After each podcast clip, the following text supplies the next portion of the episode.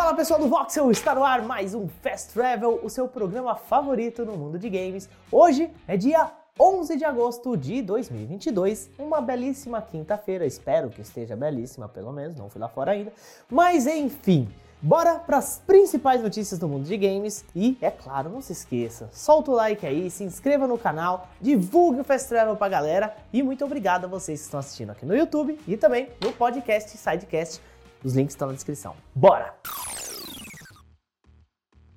Bom, gente, ainda vai demorar pra gente ver GTA 6 por aí, porém, né? Porém, já sabemos que o pessoal da Take-Two está querendo, vamos dizer assim, revolucionar mais uma vez a indústria quando o jogo estiver ativo. Como eu disse, o GTA 6 está começando a ganhar uma novidadezinha ou outra aí, viu? E as últimas notícias vieram diretamente do CEO da Take-Two, Strauss Zelnick, durante o último relatório financeiro da empresa. De acordo com ele, o time da Rockstar está determinado a novamente estabelecer um novo paradigma criativo para a série, a indústria e o entretenimento como um todo, assim como a marca fez com cada um dos seus títulos principais até agora. Ele também comemorou muito o fato de GTA V ter recentemente ultrapassado a marca de 170 milhões de cópias vendidas e também a monetização do modo online do jogo subiu 36% em relação à geração passada.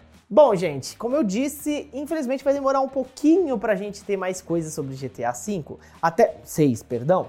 Até porque no ano passado, lá em julho, mais ou menos, que foi reportado que eles estavam iniciando o desenvolvimento. E falaram que vão precisar de uns 4 ou 5 anos aí até o game estar pronto. Então, provavelmente a gente só vai ver o GTA 6 lá para 2025 ou 26.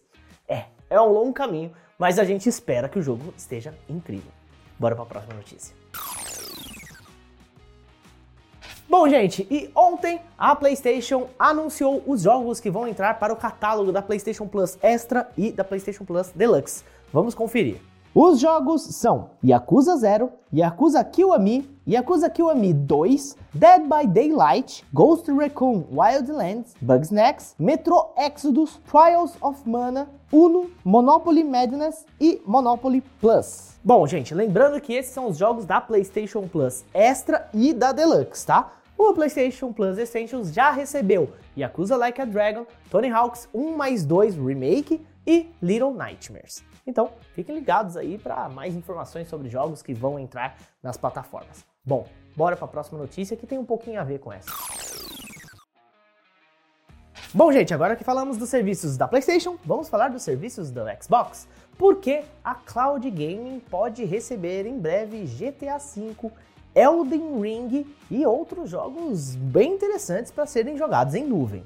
Essa história surgiu porque algumas páginas de jogos da Microsoft Store estão recebendo aquele selinho de Cloud Gaming Beta. Isso inclui os jogos que eu falei, GTA V, Elden Ring e até Assassin's Creed Valhalla, o que pode indicar que jogos fora do Game Pass possam ser jogados em nuvem, tá? Isso é claro caso o jogo já tenha sido adquirido. No momento, tentar iniciar esses títulos usando o xCloud gera uma mensagem de erro, então o rótulo pode ter sido aplicado incorretamente ou só antes da hora, tá? Porém, vale ressaltar que a empresa confirmou no início de 2022 que tinha a intenção de aumentar a capacidade do Xbox Cloud Game ainda esse ano, permitindo que os usuários pudessem utilizar a tecnologia para jogar jogos selecionados que já tivessem sido adquiridos pelo jogador e que não façam parte da biblioteca do Game Pass. Bom, gente, como eu disse, nada disso ainda está disponível. Não sabemos se foi um erro, se colocaram